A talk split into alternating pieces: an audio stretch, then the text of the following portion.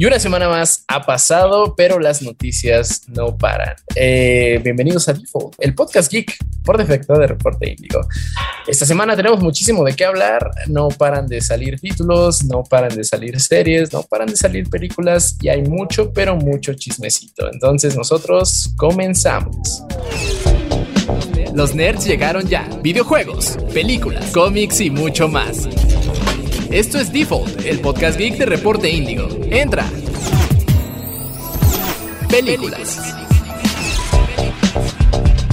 Saludos a todos, espero se encuentren muy bien. Estamos en el episodio 19 y ahora sí está verificado, ahora sí que no me equivoqué, de Default, el podcast geek de Reporte Índigo. Y fíjense que aunque hubo muchas noticias de juegos esta semana, lo que se nos vino encima de manera literal fueron series y películas porque se hicieron una gran cantidad de anuncios interesantes esta semana, además de que se estrenaron varias, muchas que no estábamos esperando y resultaron ser una sorpresa, otras que realmente no esperábamos nada y, removieron todo lo que teníamos en concepto de ellas y muchas más que van a estar apareciendo a finales de este año y a principios del año que entra. Pero antes de pasar ese chismecito, pues vamos a ver qué estuvieron haciendo nuestro equipo esta semana. ¿Qué estuviste haciendo esta semana, Chris? Bueno, yo estuve, estuve jugando Pokémon, estuve jugando también Dolmen, he estado jugando varios juegos, también estoy como que volví a agarrar un amor a Mario Party, entonces estoy muy clavado jugando Mario Party también. Que de hecho sí espero que eventualmente saquen más mapas para ese juego. Y pues es, lo que he estado viendo y también completé de verla, terminé de ver la temporada 5 de JoJo's Bizarre Adventure, que es la de Golden Wind, que está muy buena. Esa serie es pura pose. Contundente como siempre. Así es, no, ya no. ¿Tú qué estuviste haciendo, este, Iván? Ah, bueno, pues este, la verdad, eh, estoy en una encrucijada porque no sé si. Pues, yo creo que va a ser como que voy a jugar y al mismo tiempo lo que voy a decir se va a convertir en mi recomendación porque la verdad es que no hay desperdicio. Y tanto de series como de juegos, ¿no? Eh, de series, bueno, de, series y cine, eh, empecé a ver la de Chip and Dale. que está sorprendentemente buena. Y lo más sorpresivo de esa película es que tiene clasificación para mayores de 7 años, pero hay mucho doble sentido ahí. O sea, pues es como lo de quieren engañar a Roger Rabbit. Hay más de la mitad de los chistes no los entiendes hasta que cumples 18. Creo que todavía más. O sea, es más sutil, pero al mismo tiempo está más subido de tono todavía Chip and Dale que Roger Rabbit. Estoy casi seguro de eso, pero es, me agrada. Mira, vamos a entrar directo a tema por justamente con Chip and Dale, este Rescue Rangers, porque era como que el reboot, remake, regreso, pues que anunciaron y ya, pues todo el mundo se fue con la idea de que iba a ser, pues, eh, el regreso de las ardillitas del Disney, del Disney Afternoon. Y de pronto que nos entregan una película que estoy seguro que nadie, pero que nadie esperaba, porque te ponen que la caricatura de la que están haciendo referencia, pues era una caricatura que era en donde estos dos cuates trabajaban, porque son actores la película se ubica en un mundo donde los personajes animados están viviendo con el mundo real. Totalmente como Roger Rabbit. Ajá. Pero la película se vuelve una sátira, pero una sátira muy ácida sí. a lo que es el, mercado de la nostalgia y el mercado de, de la explosión de licencias en Hollywood pero sí llega un momento en que la película es bastante ojete. Digo, disculpen ustedes el francés, pero no hay ejemplo más claro que el hecho de que en el 2018, 2010, sí, a finales del 2018, el Internet entero se puso de acuerdo para decirle a Hollywood y a Paramount Pictures que el modelo de Sonic que habían creado para la película estaba horrible, que su película iba a ser un fracaso si lo sacaban, que se veía el, monstruo con, que con el monstruo con los dientes humanos era una, una abominación lo repudieron a tal grado que Paramount y Sega tuvieron que meter no sé cuántos millones de dólares más. No nada más en cambiar el monito de la película, sino a rehacer todo el marketing, que eso, señores, es más caro que, que, hacer un modelo de CG para una película. Fíjate que yo estaba leyendo que ese, esta decisión es, es interesante, ¿no? Porque pues al inicio este diseño del Sonic feo nadie lo quería. O sea, era, era el apestado, era el que todo el mundo criticaba. Y ahora tiempo después, ya que vimos al Sonic chido, eh, ahora que vemos el diseño antiguo, todo el mundo lo está adorando. Eso es, eso es un fenómeno chistoso. La nostalgia, entre comillas, de, de, del Sonic feo, porque así se llama, Ugly Sonic. Sí. Disney lo agarró, algo le hizo y ahora todo el mundo quiere que el muñeco, que la serie, que, que todo. De pronto lo hizo, este. ¿Cómo se traduce profitable? O sea, eh, redituable. Redituable. Y, y, y, pues eso, y eso, señores, déjenme decirles que es una de las tantas referencias que aparecen en la película, porque la película, el último video que vi sobre el tema dice que tiene más de 350 referencias o easter eggs de caricatura, de personajes de caricaturas, cómics, juguetes o videojuegos, y que la gran mayoría no son de Disney. O sea, estamos hablando, estamos hablando de que sí, obviamente es el Chip, Dale, el Pato Lucas, este, este, ay, el tío Rico, salen todos estos personajes. Rico MacPato. Rico MacPato, este, pero también salen He-Man y los Amos del Universo, sale el Voltron de Leones. Y Batfleck también sale, ¿no? Eh, sale Batfleck peleando contra ET, sale un chiste buenísimo. Sale un chiste buenísimo donde, donde el Dobby, que era el elfo sirviente de Harry Potter, es modelo de Gucci. No, así hay. Les juro, no nos estamos comentando ni la, ni la. Le estamos comentando la película por encimita. La historia de la película es genéricamente X. Sí, Pero es una fábrica de memes, básicamente. sí, pero es una fábrica de memes y de memes crueles, porque la historia del Peter Pan de esta película es la misma del actor que interpretó a Peter Pan original en 1950 y tantos.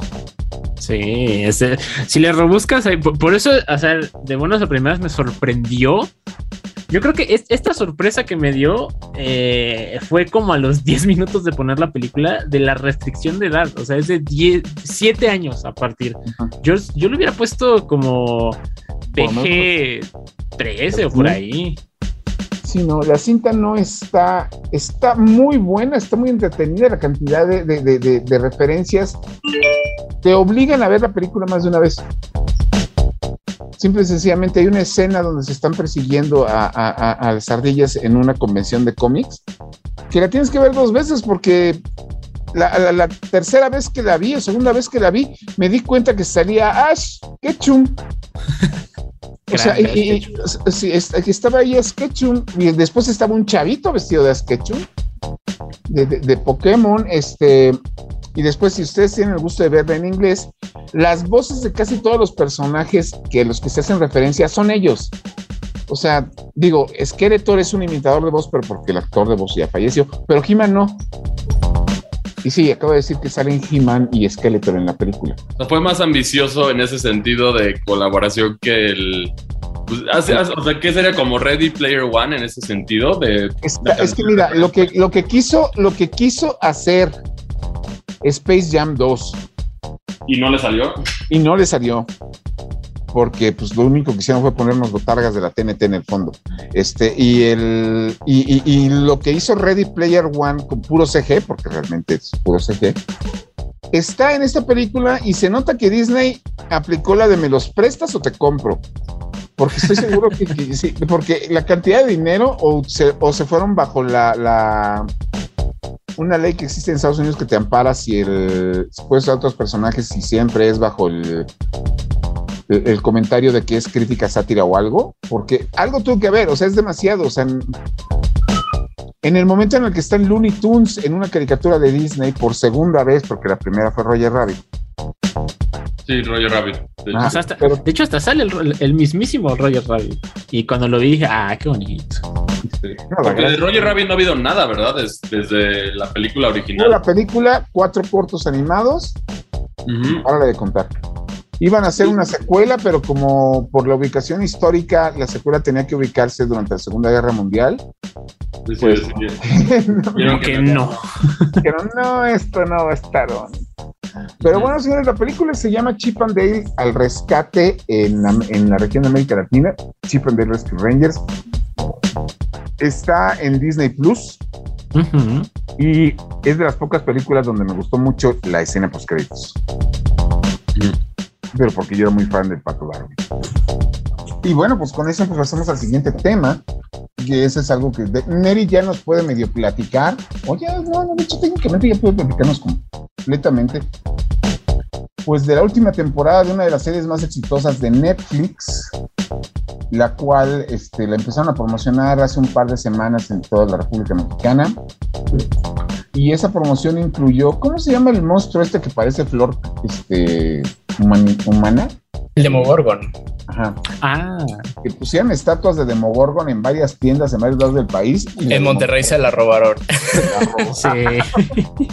No podía faltar en México. No, México, México, o se fue al otro lado.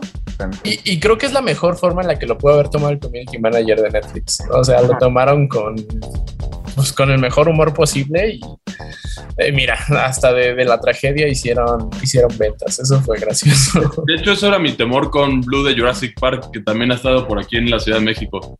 Que no la vayan a desaparecer a Blue.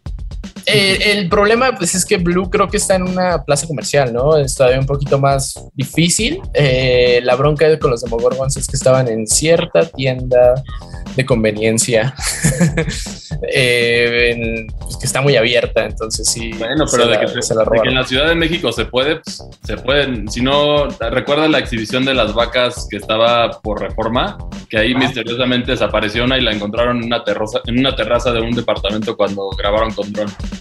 Sí, no, y no duden que pues eso le hubiera podido pasar incluso a los cascos de Master Chief, ¿no? Sí, no, no, también, no, no, yo de hecho, yo, yo sé de alguien que tiene una de esas vacas en su casa. Vaya, Sí. vaya, vaya. Sí, ¿no?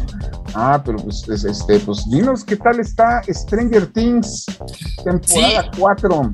La semana pasada, eh, la gente de Netflix nos invitó muy amablemente a ver el primer episodio de Stranger Things 4, la cuarta temporada por fin de esta entrega que ha tenido sus claroscuros, ¿no? La primera temporada fue buenísima, creo yo que ha sido la mejor, eh, una, una temporada bastante redonda, bastante bien hecha. La segunda flaquea un poco, pero sigue siendo entretenida, sigue siendo sólida. Creo que mu- muchos agarramos, le agarramos cariño a muchísimos personajes No, pues de, de la serie. Ajá, En la segunda temporada fue cuando agarraron a los niños de Stranger Things para que hicieran todo. Los traían en eventos, en fiestas, en presentaciones. Sí, claro, eran los favoritos de Netflix. Y la tercera temporada, mm, a mí no me gusta, de hecho la odio. Eh, fue muy mala. Este, y a la hora de llegar la cuarta temporada, tenía este miedo. La verdad es que sí llegué como con cierto prejuicio de que, bueno, su, su tercera temporada no fue nada buena. Entonces, pues la cuarta no, no puedo esperar algo superior. Y me callaron la boca, bien y bonito. Eh, creo que lo único que a la fecha no me, no me termina de gustar, este, habrá que ver cómo desarrollan ahí la historia, es que Hopper siga vivo. Ajá. Pero de ahí en fuera eh, es una serie bastante sólida. El primer episodio nos vamos a encontrar con tres historias sucediendo al mismo tiempo. Los nerds que quieren seguir siendo nerds, el nerd que quiere salir de, pues sí, de- del anonimato y ser alguien popular. Y eh, alguien que pues simplemente quiere tener acción adolescente Oh, vaya. popular. Eh, pero, wow, o sea, son tres historias que suceden al mismo tiempo, les dan el, el tiempo necesario. El, el episodio es largo, dura alrededor de hora y cuarto, este, hora y 16. Oficialmente dura hora y 16 minutos, pero se van a pasar rapidísimo. La verdad es que eh, ni te das cuenta en el momento en el que ya acabó. Y algo que me gustó es que regresaron a esta a este feeling de serie de terror ochentera. O sea, la, la última secuencia del primer episodio va a mí me, me impactó bastante. Fue como de wow, esto neta, algún ejecutivo de, de Netflix dijo: Sí, esto es una buena idea. Yo lo agradezco, yo lo agradezco porque soy muy fan del terror y, y que hayan regresado a este feeling de película clase B ochentera me, me encanta. Este, véanla, véanla porque sí, al menos regreso, el primer episodio es buenísimo. Eh, el primer episodio te, te logra enganchar y al parecer se van a dar el tiempo suficiente para desarrollar esta historia. Creo que ningún episodio dura menos de una hora. Eh, y los dos últimos duran dos horas. O sea, Es correcto, sí. O sea, Netflix decidió sacar de golpe 12, 9 películas. O sea, nueve películas de golpe para Netflix, pues sí está interesante, ¿no? Entonces, vale muchísimo la pena. A mi gusto ya son demasiados personajes, creo yo que, y, coincido con este comentario que hizo recientemente Millie Bobby Brown la actriz de, de 11, de Eleven, yo siento que ya deben empezar a, pues sí, a reducir el número, porque digo, está muy padre que estén sucediendo muchas historias al mismo tiempo, pero si Netflix llega un momento en el que quiere masticar más de lo que puede comer, va a tener problemas. Eh, pues ya lo está teniendo. Por, por lo mientras, el primer episodio creo yo que es una historia bastante, bastante buena. Eh, habrá que ver cómo, pues, cómo se va desarrollando. Eh, Stranger Things ya está disponible desde hoy, bueno, ayer, 27 de mayo, eh, en Netflix. véanla, véanla, porque sí se compone. Todas las personas que quedamos con un mal sabor de boca a partir de la tercera temporada, vamos a encontrarnos cosas bien, bien chidas. Pues Al menos en el primer episodio. Voy a tener que empezar por lo menos con la temporada, porque realmente yo vi el primer capítulo de la primera temporada y pues no más, no me llamó la pues el primer, eh, la primera temporada es muy buena porque pues es una, es una traducción a serie de lo que sería una campaña de calabozos y dragones. 100%, ¿no? O sea, haz el rol de, de, magia, haz el rol de valentía, este, enfréntate contra el monstruo, tienes tu party, tienen que permanecer juntos, vivos todos. O sea, eso es muy divertido porque para todas las personas que, que hemos experimentado un juego de rol, pues, pues se mantiene esta emoción y eso, eso está muy padre de la primera temporada. A mi gusto, Stranger Things se había terminado en la segunda. Eh, pero bueno, Netflix hizo un Netflix y decidió alargarla eh, bastante, creo yo. Pero esta cuarta temporada sí se logran componer de, la, la muy desafortunada tercera temporada.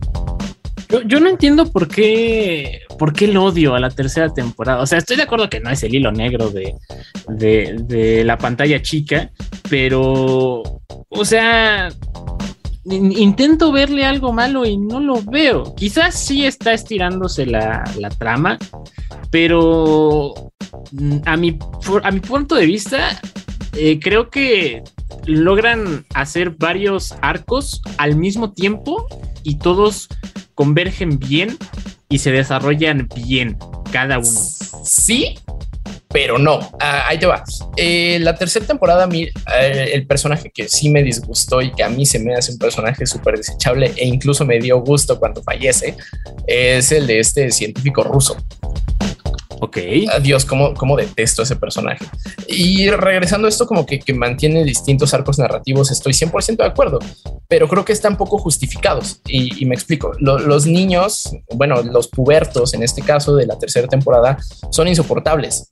¿Estás de acuerdo? O sea, son, son niños insoportables, o sea, que, quieren tener una relación amorosa, pero al mismo tiempo quieren seguir jugando los y dragones, pero al mismo tiempo quieren hacer muchas cosas como, como cuando uno es puberto pero el problema es que no está bien justificado. Eh, en lugar de, de entender como que que se están comportando así por lo mismo de su edad, solo son personajes insoportables. Cosa que, que al menos en el primer episodio de la temporada 4 está muy bien justificado. O sea, sí, sí lo entiendes. Y es como de, claro, son adolescentes, son, son molestos, son niños que todavía no entienden muy bien qué quieren y hacia dónde están yendo. Entonces, ahí está bien justificado. Pero al menos en la tercera temporada solo son niños que te caen mal, porque al, al querer abarcar tantas historias, no logran ahondar en estas y no, no se siente justificado. Solo son niños insoportables sin razón aparente, creo yo. Ok, ok, ok, ok. No, no, pues ahora sí, yo no sé. Yo lo único que sé es que pues, la franquicia está funcionando y creo que es ahorita de las poquitas cosas que le están funcionando a Netflix, ¿no? Si no es que lo último que le queda. Digo, es bueno, de la vieja escuela, claro. Ah, no, pues es que también casi todo lo que ha salido o truena o o, a la mera hora no tiene una trascendencia en radio. De hecho, pues justamente antes de estaban mencionando Heartstopper, de que es una producción de Netflix Inglaterra que está rompiendo todos los récords de, engagement en redes sociales. al grado que autorizaron dos temporadas nuevas para, para ella y pues de, por eso es de, de, aquel lado, del lado de Inglaterra, de este lado. Yo lo único que agradezco con Stranger Things es que por lo menos tienen el tema del terror y la fantasía disponibles pues, para no irnos tanto a, a lo dramático. Sí, pero Netflix Occidente está sufriendo, ¿no? No por nada recientemente tuvo un éxodo súper fuerte de, de empleados que estaban dedicados a Netflix Originals. Sí, no, pues éxodo, éxodo, ¿no? Más bien les dijeron, señores, muchas gracias por esto, que es por esta oficina se va a usar como bodega. Este, pero pues todavía está, por ejemplo, Arkane, ¿no? Eh, la serie animada está. Sí, pero la mitad del staff de Arkane no es americano, ¿no? Según yo, son la gran mayoría ingleses y europeos. Mm, sí, en su mayoría son ingleses. Ok. Sí, o sea, producciones occidentales de Netflix quedan muy pocas. Si no es que es Stranger Things, Sex, Education, y, ya, sí, ya no hay mucho que hacer. porque Umbrella, Academy salió y como que también mucha gente como que fue... Ah, ah bueno, Umbrella Academy, mm, sí, sí, creo que no ha tenido el amor que se merece. Eh, por favor, eh, ignoren todos estos pósters y playeras y merch oficial que tengo de Chemical Romance, pero a mí se me hace una gran serie. O sea, digo, Gerard Way, los cómics que hizo con Umbrella Academy se me hacen magníficos. Y la adaptación de Netflix no es tan mala después de todo. Y es que, ¿sabes que Las, las versiones occidentales de Netflix sufrieron mucho por las barrabasadas que hicieron con los animes los animes, eh, con cierto escándalo que tuvo Kevin Spacey. este, sí, o sea, fue, fue entre, entre malas decisiones y malas acciones que, por parte de, dices, no recibieron, no recibieron la atención que querían. Serie que me gustaba mucho, Lock and Key, porque me gusta mucho el género de fantasía. Este, pues también creo que ya hasta la mataron. Sí, eh, es el problema de Netflix. O sea, creo que Netflix eh, se ha mantenido con ese diferenciador de esta es la única plataforma en la que van a salir los episodios, las temporadas completas. No te vas a tener que esperar una semana, pero eso al mismo tiempo hace que la gente pierda cierto interés, que, que no se, que no se junte el suficiente diálogo y buzz al respecto. Eh, cosa que pues está logrando muy bien HBO, que está logrando genialmente Prime con The Voice, eh, con el mismísimo Invincible, ¿no? Y ahorita, pues sí, como que Netflix está flaqueando un poco de eso, pero tampoco puede dejar de hacerlo porque ese es su único diferenciador actualmente. Sí, ¿no? Y ahorita, pues todos los demás servicios, este, hasta Paramount Plus, oye, hasta Paramount Plus está levantando. Justamente al ratito vamos a hablar de una serie de Paramount pero antes de hablar de eso tenemos que hablar de un evento muy importante que se llevó a cabo el pasado, esta, que se llevó a cabo esta semana, y que toda la comunidad geek estaba atenta de él, pues porque simple y sencillamente somos tres generaciones de geeks que nos identificamos como geeks gracias, para bien o para mal, a la Guerra de las Galaxias. Y esta semana se llevó a cabo en, creo que fue en Anaheim otra vez este año, la Star Wars Celebration. Para quienes no lo sepan, Star Wars Celebration es una convención sosota donde se reúnen los fanáticos más acérrimos de Star Wars en eventos, exposiciones, vendimia, pero ahora Lucasfilms y obviamente ahora Disney también aprovechan para hacer los anuncios importantes de los planes que tienen para la licencia. Yo tuve la oportunidad de ir a un Star Wars Celebration hace como cinco años y cuando les digo que lo puedes encontrar de todo, literal, puedes encontrar de todo. Y no nada más estoy hablando de mercancías, sino de, todos los tipos de fans de Star Wars. Desde, a mí me tocó ver desde niñas de 5 o 6 años con su tutú muy bonito de R2D2, hasta familias de la tercera edad que iban vestidos de Han Solo y de la princesa Lea pues, a, compartir su fanatismo de Star Wars con la gente. Se sentía muy chido, o sea, estaba muy padre. De hecho, ahí una de las mejores fotos que he visto en mi vida es un que, de hecho son de esos momentos que nada más ocurren en las convenciones y que si no los ves ya te los perdiste. Había un cuate que iba peinado y con una barba como si esté haciendo un cosplay de George Lucas entonces, todas las chavas que iban vestidas de la princesa Lea en el bikini de, que usan el regreso del Jedi, salieron del, puente de convenciones a la fuente, se formaron todas y lo pusieron en medio. y se me hizo muy graciosa esa fotografía. Pero bueno, este año, como todos los años, la gente de Disney y Lucasfilms hicieron los anuncios importantes para el lo que viene. Y pues bueno, lo primero que tenemos es, para quienes estén escuchando este día jueves en Disney Plus, ya pueden escuchar, ver desde el día de ayer, el primer episodio de lo que podría ser la serie más esperada de, de, la Guerra de las Gracias hasta ahora, por lo menos la segunda más esperada, que es Obi-Wan Kenobi. Serie que cuenta lo que pasó con Obi-Wan entre el episodio 3 y el episodio 4. Ajá. Entraría más o menos. ¿Qué va a pasar? ¿Qué no va a pasar? ¿Quiénes van a aparecer? No lo sabemos por completo porque al momento de grabar este podcast todavía no ha salido. Pero ese es el primer anuncio. El segundo anuncio grande que a mí me gustó mucho por el tráiler fue Andor. ¿Qué es Andor? Andor es el personaje de que Diego Luna interpretó en Rogue One. Y este Cassian Andor va a tener su propia serie en la cual a muy grandes rasgos se va a contar el origen de la rebelión y cómo se origina a través de que pues, todos los pueblos pues, se hartan de, cómo los trata el imperio y se empiezan a organizar. La serie se ve muy buena, no se ve barata y tiene un repartazo porque están, están Genevieve O'Reilly, Stellan Skarsgård, Adrian Arjona, Dennis Young, Kill Soldier y, y, pues la cinta promete muchísimo, perdón, la serie la cual va a estar saliendo este, pues, en el verano de este año. Y quizá lo único que me hace mucho ruido es que el look que manejan en la serie no se parece al de Rogue One. Si ustedes vieron la película de Rogue One, uno de sus méritos en cuanto a este vestuario y peinados es que manejaban mucho el tipo de corte de ropa y de peinados setenteros como los que tenían la gente que salió en el, en el episodio 4 de Star Wars, porque obviamente salió en los 70, los 1970 y eso lo mantenían muy fiel en, en, en, Rogue One, pero aquí como que en la serie como que se nota que se les perdió eso, pero pues es lo único que me hace ruido, son cositas que ya un fan muy clavado se da cuenta. Otro anuncio grande fue también que viene otra serie de Star Wars para el 2023 que se llama The Skeleton Crew con Jude Law, de la cual no tengo la más mínima idea de qué se trata, Iván. No, pues este. gracias, por gracias, por pasarme el balón, pero sí, creo que tú, yo y todo el mundo estamos igual de que no tenemos ni idea, porque es de esas veces en las que nada más dieron el banderazo de esto existe y esperen próximas eh, noticias, ¿no?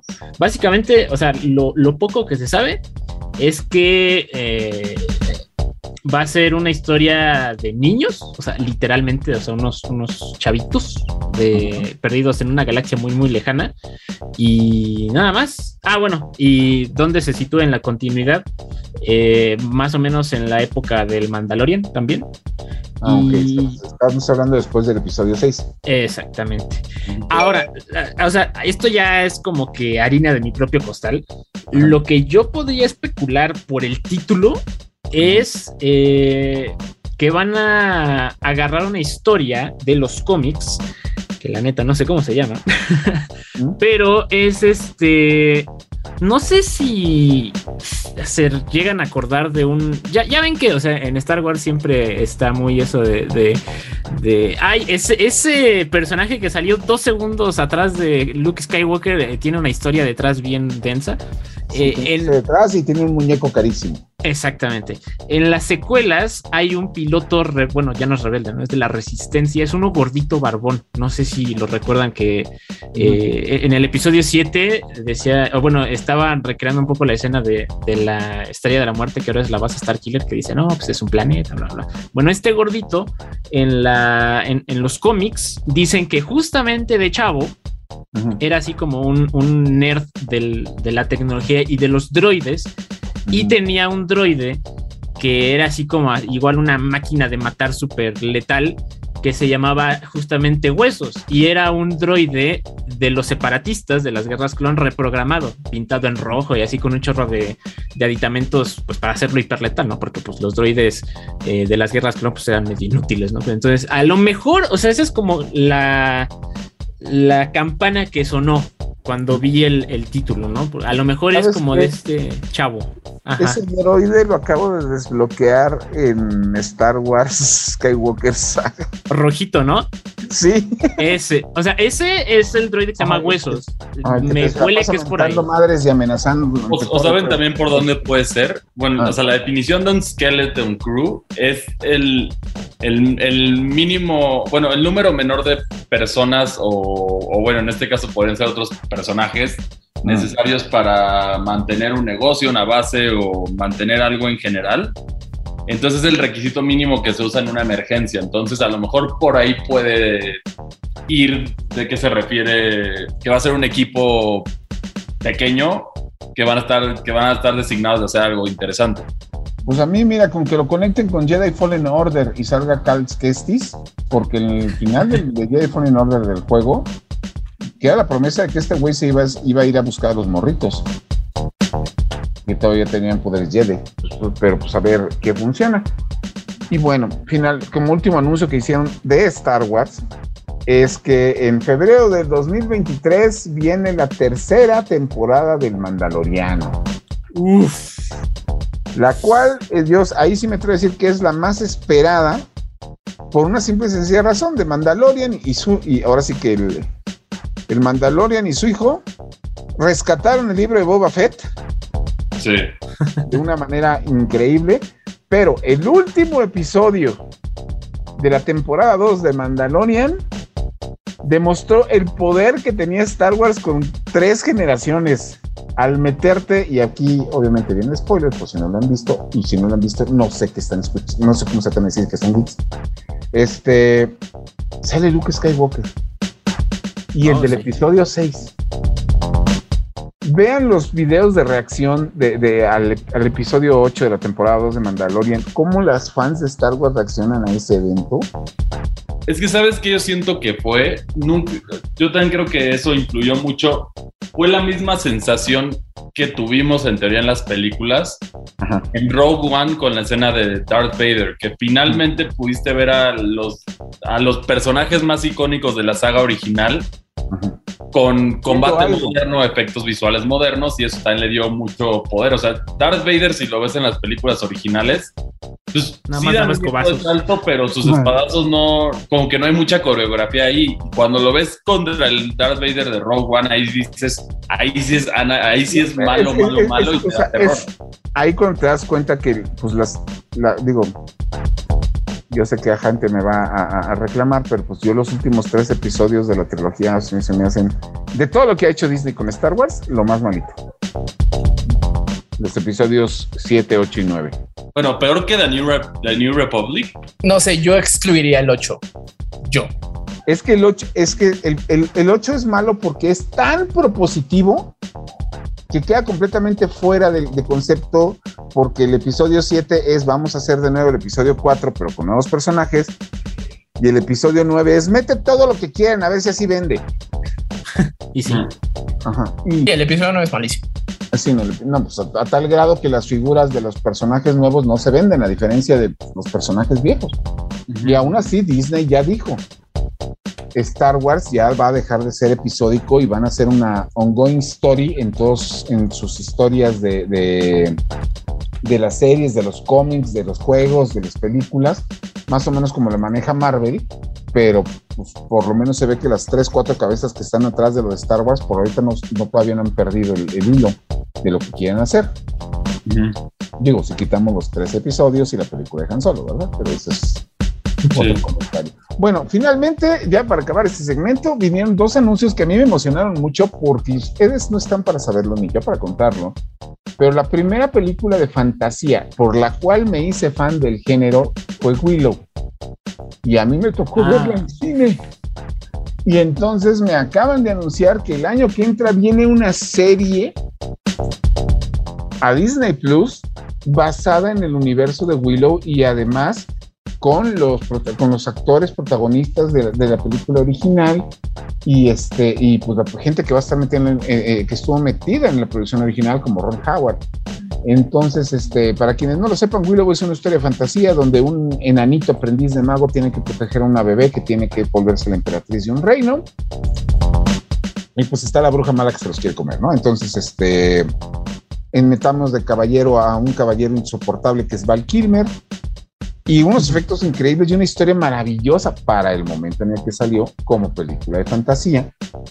Fue muy grande y eh, para Lucasfilm fue uno de sus proyectos, pues, de tantos proyectos grandes que hicieron durante la década de los 80 que no les pegaron como debían de haber pegado, pero que terminaron volviéndose de culto. La serie promete mucho. Yo ya le vi una, como decía hace rato, este, este Neri, ya le vi una estructura muy tipo Dungeons and Dragons y bueno, eso es todo lo que nos tiene preparados eh, Star Wars para esta temporada.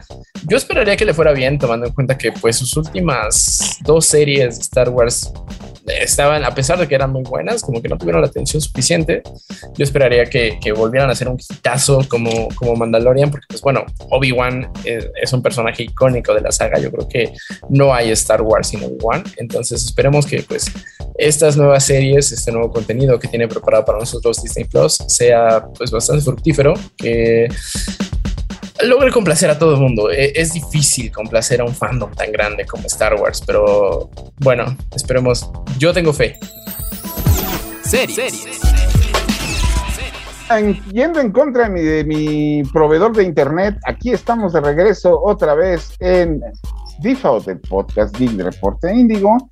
Y pues literal, creo que alguien se hartó de que estuviéramos hablando de Star Wars y nos cortó, pero pues ahora se va a tener que hartar más porque ahora vamos a hablar de algo que es más que una serie que un videojuego, una serie basada en videojuegos. ¿Por qué? Porque la semana pasada terminó Halo.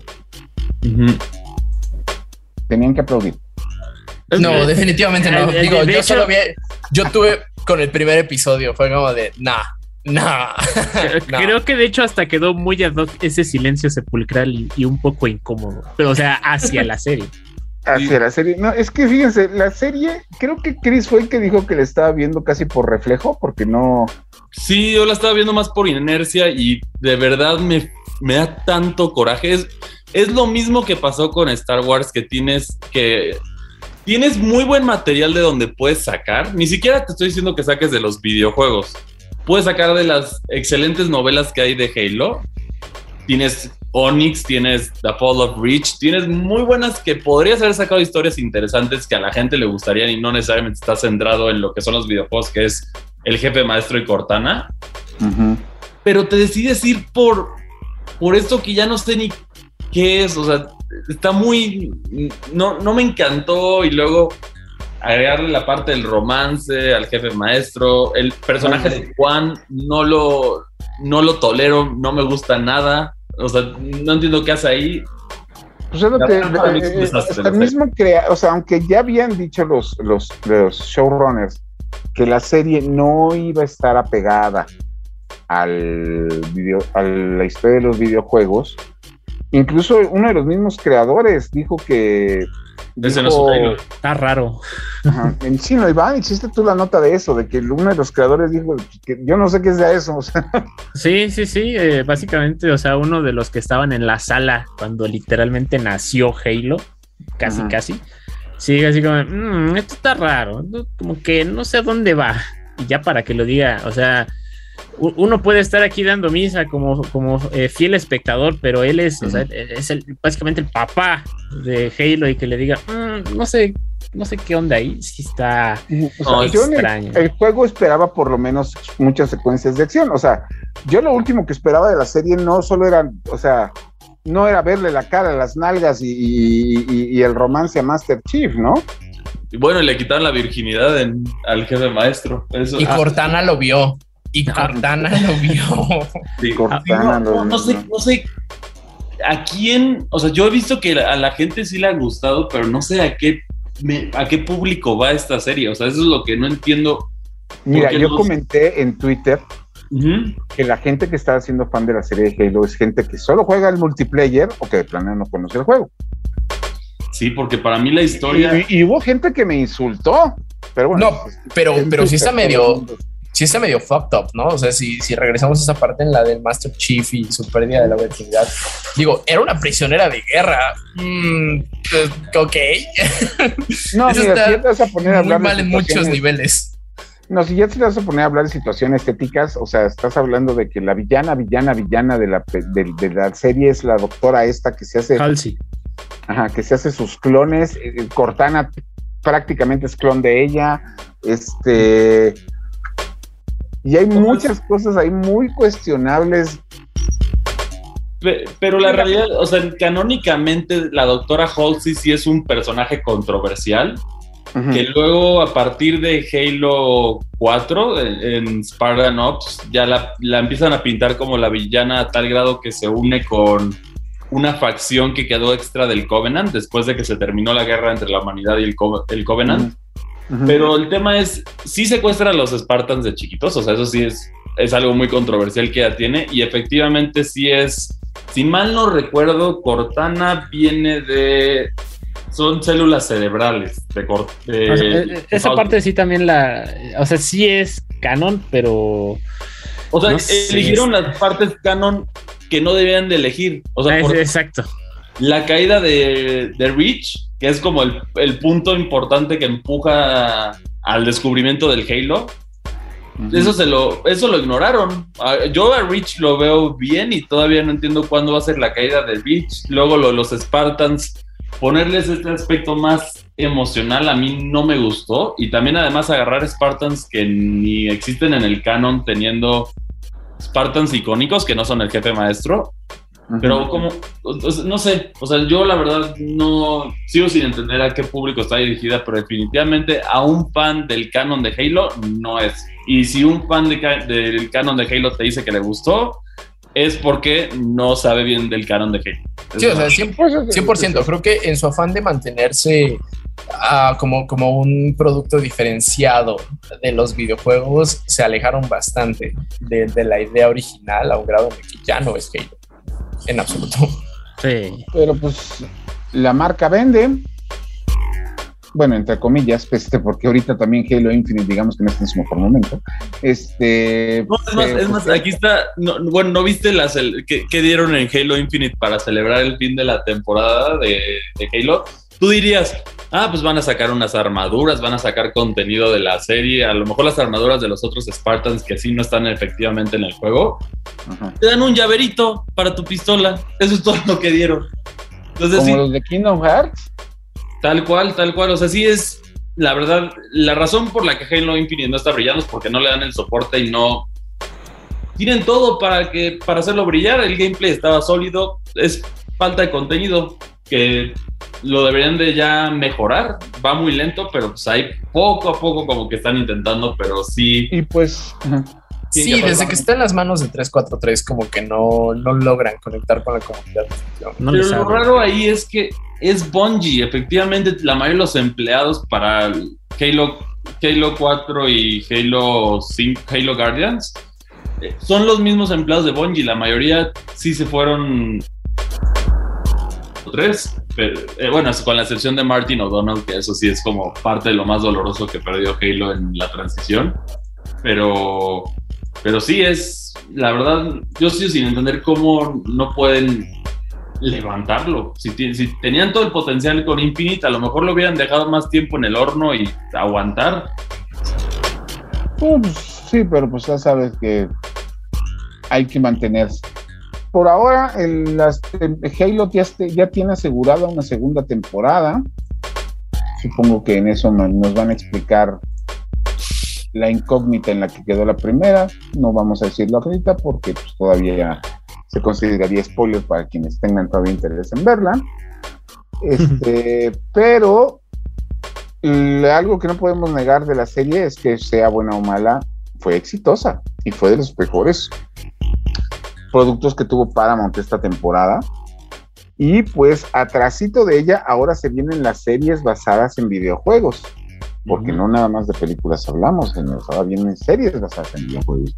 La primera que se anunció fue una cosa que uno es canon, dos todo el mundo odió el tráiler. Y tres obviamente es de Netflix, que es la serie basada en Resident Evil, que se supone que ocurre unos 30 años después de los hechos que ocurren en los juegos, pero ya no sabemos ni siquiera cuáles juegos. Sí, porque el tema es que Wesker, que sale en, el, en el trailer, pues ya está muerto en, en, Resident Evil, se muere en el 5, entonces, o es en el 6, en el 6, ¿no? No tengo idea, ¿no? En el 5, en el 5. Cae un volcán. En la pelea épica del volcán donde golpeas piedras. En el 5, en el 5. Sí, sí, exactamente. Sí, pero ha de ser muerte de villano de Marvel, ya sabes, eso de que, ah, bueno, pero Wesker ya cuántas muertes ya tuvo, también ya déjenlo descansar en paz ya. Ya es como, como el, como este, como el actor este que lo matan en todas las películas donde sale, que era Faramir en, en, en Ah, no, er, era Boromir, este Sean. Era Boromir. No. Sean, Sean algo. Ajá. Sean Ben. Sean Ben. Sino que hasta fue villano de Bond. Pero bueno, está, está esa serie que la vi, sale una mexicana, cubre en el 2036, está todo el mundo este, arrejuntado en las ciudades donde están a salvo de los zombies. Y pues... La, corporación Umbrella vuelve a ser de las suyas. Ajá. Yo no entiendo por qué les cuesta tanto trabajo agarrar la historia de los juegos. Neto, o sea ahí está, ya está digerida, ya está armada, incluso. Y no es nada compleja. Y, no es compleja, y puedes hacer grandes secuencias de acción con una historia tonta. Vean Guerra Mundial Z, o sea, puedes hacer grandes cosas. O sea, no entiendo por qué no pueden agarrar la historia de los juegos. Que, e, eso es algo que también me viene preocupando, porque además de que Capcom tiene su serie con Netflix, este, Amazon Prime eh, va a tener, que eran, eran tres servicios diferentes y van a tener sus propias series, HBO Plus, Amazon Prime y no me acuerdo cuál más, van a traer series de, de Sony, que es primero Last of Us, que es de la que todo el mundo ya está más que enterado. De HBO. Y un poco hypeados, creo yo. Ajá, no, pero es que fíjate que el hype, cada vez que veo algo nuevo de esa serie, digo, híjole, es difícil, es difícil porque, bueno, o sea, sí, sí quiere abordar temas que no se tocan en la serie, pero creo que todos los fans de, la saga de Last of Us estamos un poquito emocionados porque pues a fin de cuentas Neil Druckmann tiene las narices metidas ahí, ¿no? Y Neil Druckmann, para quien no lo sepa, es el creador de The Last of Us. Entonces, pues yo, yo, también, hizo el 2, entonces eso no sé si me inspira confianza o no. Eh, no sé tú, a mí el 2 me gustó, o sea, sí, claro, tiene, tiene sus bemoles, tiene sus bemoles, pero el 2 es bueno. Creo que, creo que eh. tuvo un backlash, tuvo un backlash demasiado exagerado digo, la, la gente de Metacritic de, Metacritic de pronto es un poquito muy exagerada, ¿no? Este, sí, o sea, no, no, definitivamente no es un juego perfecto. Eh, mucho menos en historia, creo que yo la, historia se alarga innecesariamente como tres horas. Cuando yo creí que ya había terminado el juego, resulta que me quedaban todavía como dos, dos horas y media de gameplay. Que aparece el juego de Dragon Quest. Sí, ¿no? Ah, sí, o sea, pero, pero la historia en sí, el universo de Last of Us es bueno. Yo le tengo mucho interés a la serie porque te voy a contar una cosa. Yo vivo con una persona que no es gamer. Y por X o Y razón, y porque todo el mundo le estaba diciendo este, que lo jugara, pues agarró el juego de Last of Us y pues puso a jugarlo un ratito. Ese ratito se volvieron casi 72 horas seguidas. Hola. De, aventarse la historia no y de sacarlos todos los trofeos y de averiguar cuáles eran las opciones para las otras cuando tenías que tomar un camino u otro, este, de ponerse a buscar las, cositas estas de, de las luciérnagas que estaban escondidas en todo el juego. Porque hay mucho, que hacer, hay mucho que hacer en el juego. Se apasionaron feamente. Y no lo dudo porque a mí también el juego me gustó muchísimo. Pero, pues la serie ahí va. La que sigue, que me, yo le tengo cuestión, es la que viene en Amazon Prime, que es God of War. Porque God of War, aquí yo tengo dos preguntas nada más. Uno, ¿qué versión de Kratos estamos hablando? ¿Va a ser el Kratos griego que estaba amargado con la vida? que tenía problemas de... y que tenía problemas de, de ira. O la versión 2, que es el Kratos viejo que no está amargado con la que, que, tiene, que no es, que está amargado con la vida, pero que no tiene problemas de, de, ira, por, digo, que está amargado con la vida, pero que no tiene problemas de, de ira porque ya es papá. Yo creo que van a empezar con, yo diría que empezarían con Grecia, ¿no? O sea, de acuerdo a lo, porque ya ahí ya tienes el canon completo. Yo pensaría, ya depende, ¿no? Ya depende de nuevo, como que cuál sea la idea que tienen los showrunners de, esta serie. O sea, si, si quieren hacer un Halo y es como de no, va a ser completamente diferente a los juegos, pues probablemente le den la madre. Pero a mí me gustaría ver un, un Kratos, eh, un Kratos nórdico. Y por lo mismo de que no hay tanto canon de Kratos nórdico, siento que tienen un poquito más de libertad creativa. A mí Sí, me huele que va a irse por, por la zona de, de precuela. ¿Sabes? Vamos a ver. O, o sea, no sé si me gustaría o no, pero a mí me huele que por va. zona de precuela. O sea, hasta, hasta el momento en el que lo hacen matar a su. Eh, exactamente. Va- Vamos, ahora sí que vamos God a of War ver un Ascension. Kratos mortal. Eso es God of War Ascension, Sí, cuando Kratos estaba levemente molesto con los dioses, ¿no? Sí. ¿No? Entonces, este sería Ascension, después viene uno del PSP, que no me acuerdo cómo se llama, y después vienen los tres grandes, o sea, una serie tipo John Wick, donde Kratos es, ya me cargaron ustedes, y sale a matarlos a todos, y cada episodio es cazando a uno y echándoselo, metiendo como ser. mezclaron los elementos. Eso funcionaría bastante como una Pero serie Pero ¿saben qué me hubiera gustado? de acción. Ah.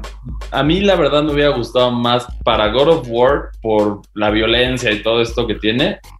Siento que podría brillar más con el estilo de Castlevania, que es animada. A mí me hubiera gustado más que hubieran tomado esa ruta, o incluso como es de, de Amazon Prime, con- por la misma ruta que tomaron con, In- con Invincible. A mí me hubiera gustado más porque siento Sí, que va pero el problema que tenemos, sobre todo en Occidente, es que la animación nunca le das el mismo valor que live action.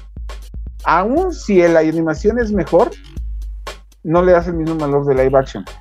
Todas las, hay muchas cosas en la serie de Castlevania de Netflix, que es una adaptación extremadamente libre de Castlevania 3 y Castlevania, este... Ay, no me acuerdo cuál es, pues salió en Play 2. Este... De, de- de dos, de, dos, de dos juegos de Castlevania es extremadamente libre. Hay muchas secuencias que ocurren en la animación que si las hubiéramos visto en live action hubieran sido escándalos, pero escándalos. Especialmente los gemelos que se quieren tirar a Alucard y Alucard los Sí. termina matando. Este, Es lo que digo, te da más libertad de hacer ese contenido sin que sean tantos escándalos, yo siento. Sí, God- no, y pero el problema es que también las, las series no nada más buscan el, el éxito comercial, sino también como que el, el prestige, el- el- la categoría, ¿no? Sí, y Más o menos. a Kratos lo vas a tener que nerfear en ese sentido. Pues a ver, hemos visto, hemos tenido muchas cosas de Kratos que definitivamente, yo creo que para empezar la violencia que tiene Kratos, que sabemos que es un personaje muy violento, seguramente va a estar nerfeado. Y también en el caso de, pues, ya sabemos que tiene ciertos controles, hay ciertas escenas de Kratos que se divierte con diferentes mujeres de- del Olimpo. Entonces, seguramente, Pero seguramente cosas salieron en Game of Thrones, man. bueno, pero no, yo creo que la parte violenta no a ese grado. Ah, no, pero pues, no, no, yo estoy hablando de las situaciones sexuales. las- Ah, no, Las- las situaciones sexuales sí, de Sí, acuerdo. pero cuenta, yo creo que para una. O sea, si vas a hacer God of War, aún haciendo el mito nórdico, tienes que ser violento, porque esa es la característica del juego. Yo, yo conozco amigas que la agarraban, que agarraban ese juego de terapia. Sí, el O sea, problema ahí es sí. si toman una ruta como la de Halo, eso es lo que me preocupa. Si es leal y, y si les permiten meterlo de la violencia para no tener que bajarle el reiteo, yo creo que está bien la serie, habrá que ver más detalles. Yo sí le tengo un poquito más de confianza a esta que a la que vamos a mencionar de Netflix, que es el caso de Horizon Zero Dawn. Eso para mí sí me preocupa que Netflix, porque ya sabemos que por default como las pelirrojas son ignoradas por Netflix, definitivamente no vamos a tener una... Bueno, va a ser una persona de color y ahora sí va a tener barba. Este. Una Aloy, sí, exacto. es cierto, Horizon Zero Dawn va a salir en. Es que quedan dos. Horizon Zero Dawn Y Grand Theft Sí. eh, no, perdón, Gran Turismo es la otra. Gran, Tu- Gran Turismo, puedes hacer lo que quieras mientras haya carros, porque realmente, pues Gran Turismo, hasta donde yo sé, no tiene ningún juego trama, ni historia, ni nada. Es No. solo como la colección de los coches y que vas comprando los coches. Es como lo más cercano a la trama, específicamente en Gran Turismo 7 que hay. Es, pues, va ganando los torneos y vas comprando coches. Pero sí, prácticamente puede ser cualquier película de coches. Nada más le cambias el título y ya tienes algo. Sino, pero, este, o a menos de que sea un documental sobre cómo se hizo el primer Gran Turismo, que eso yo lo encontraría mucho más interesante, la verdad. Eso sí estaría muy Es- padre. Digo, mientras no salgan películas como la de Need for Speed, que Need for Speed, para quienes no la hayan visto, como adaptación de los juegos es grandiosa. Grandiosa en la estructura narrativa, grandiosa en el manejo de referencias, grandiosa. La película empieza haciendo la, la secuencia con deportivos prototipo y después pasas con el, con el cuate que empieza con los carritos gachos gringos y terminan con toda la policía atrás de él en este y él en un carro europeo a toda velocidad. Eso es e incluso hay una escena en la película Need for Speed donde te ponen el HUD de, uno de los Need for Speeds este, que se corrían en primera persona. Pero la historia era tan mala, tan mala, que contrataron a Michael Keaton y grabaron sus escenas después para metérselas a la película porque si no, no funcionaba. Así que eso pues, quedó con la película Need for Speed. Gran Turismo, obviamente, si está Sony atrás, supongo que tendrá idea de hacer algo. Pero regresando, Horizon, que es una serie de apenas dos juegos, ya también tienen prometida su serie. Y ahí sí, no sé qué vayan a hacer, porque lo único que me imagino es este. Es el universo este de Avatar de James Cameron, pero en lugar de animales bonitos son robots. Robots dinosaurios. Ándale. De hecho, ¿sabes cuál me hubiera gustado a mí ver antes? que mm. Horizon. Me gustan los dos juegos también para que no digan que, que no me... Pero yo hubiera preferido una de Ghost of Tsushima. La verdad, ahí sí tienes una historia interesante que le podrías hacer una serie. Una serie de guerra sobre la invasión mongola en, en Tsushima, justo en Japón. Y ahí puedes tener algo a una escala, proporción épica, a todos les gustan los samuráis, entonces tienes cosas muy interesantes. Pero es que, fíjate, antes de estas cinco series de las que estamos hablando, Sony tiene un buen que no pues, explotó. Tiene Siphon Filter, tiene para hacer series animadas decentes, tiene a los de Ape Escape, a este, al monito este de, tela de Little Big Planet, no sé cómo se llama. Sackboy. Sackboy. Tienes a Parapa, que es de los personajes mejor logrados y más olvidados de PlayStation. Tienes también a, Jack pues, Daxter. Eso te iba a decir, ya, ya más para acá, pues tienes a Jack y Daxter. Están Jack Daxter, y, eh, me acuerdo que. Ratchet y Clank. Sí, Ratchet Clank. Ratchet y Clank ya tuvo sus películas. yo me acuerdo que yo, Sly Cooper iba a tener su película, de hecho salió un tráiler, o sea, parecía la de la película esta de, de, de, de, vecinos, que salía Bruce Willis como un este mapache, pero pues ya prometían muchas cosas, o sea, tienen al, cadáver de Medieval, este, había muchas cosas que explotar. De, de hecho, el... O sea, serie no, pero le van a hacer película a John, a John Wick, a Ghost of Tsushima.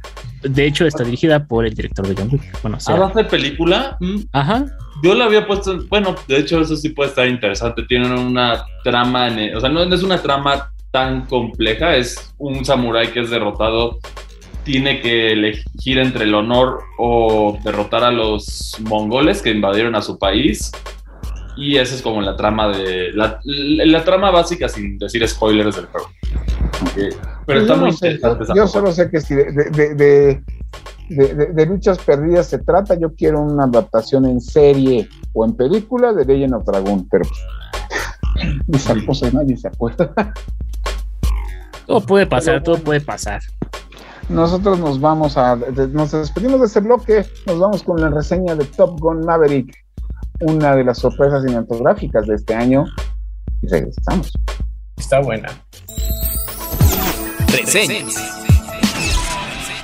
En épocas de remakes, secuelas espirituales y reboots se ha visto de todo, desde obras que le rinden un homenaje respetuoso y bien hecho al producto original, hasta producciones que es mejor fingir que nunca existieron. En esta ocasión toca revisar Top Gun Maverick. Pete Mitchell regresa después de más de 30 años para intentar emocionarnos como lo hizo en 1986. ¿Lo logrará? En esta cinta nos encontramos con un Maverick más viejo, pero igual de irreverente y soberbio. La escena de apertura es como si viajáramos en el tiempo, una motocicleta, gafas de sol, una chamarra de piel y por supuesto supuesto no puede faltar el rock and roll musicalizando este momento. Solo que a diferencia del blockbuster ochentero, Tom Cruise vuelve a interpretar a este piloto de la Fuerza Aérea quien ya no se encuentra en su mejor momento. Maverick se encuentra en el desierto siendo un general que nunca ascendió debido a su mal comportamiento, y ahora forma parte de un programa de pilotos que está a punto de cancelarse. Las vueltas del destino y ayuditas de personajes pasados harán que Mav termine entrenando a un escuadrón de élite para una misión de la que prácticamente es imposible que salgan vivos. Este entrenamiento y misión sería cosa fácil de no ser porque en este grupo se encuentra Bradley Bradshaw, hijo de Nick Bradshaw, mejor conocido como Goose, el copiloto y mejor amigo de Maverick que falleció en combate. Conducir un jet que alcanza velocidades supersónicas es fácil para Maverick, pero cuando se baja y solo es Pete Mitchell le cuesta lidiar con emociones y la responsabilidad de las relaciones interpersonales. Esta película sin duda tiene secuencias de acción memorables, pero el verdadero énfasis de Top Gun Maverick recae en la historia y nudos dramáticos del personaje principal. Por primera vez, Pete debe ser alguien razonable en más de una ocasión. Es por eso que encuentra refugio y guía moral en su mejor amigo y ex copiloto. Goose, a pesar de no aparecer, sigue siendo más que relevante para esa trama, que si bien no tiene una compleja, tiene un tratamiento envolvente, que genuinamente hace que el espectador se interese e incluso se preocupe por lo que va a pasar, a pesar de que sea obvio el desenlace. Si bien esa entrega de Top Gun tiene particular atención en sus personajes, nosotros estamos interesados por toda la acción aérea y tensión a la que nos acostumbró su primera entrega. Y también lo cumple. Las persecuciones de aviones y acrobacias son muy atractivas, en especial los últimos 20 minutos, en donde tendremos una secuencia tan tensa y bien lograda que tenía buen tiempo que no me agarraba así de mi asiento. Una persecución tan bien ejecutada que no necesita de soundtrack para emocionar, solo basta el ruido de los motores y las voces de nuestro escuadrón. Top Gun Maverick es una película que llega sin pretensiones o propuestas revolucionarias, pero no necesita de nada de eso para ser una producción sólida, emocionante y 100% palomera para esta temporada del año. Perfecta para quienes están en busca de algo sencillo pero bien hecho.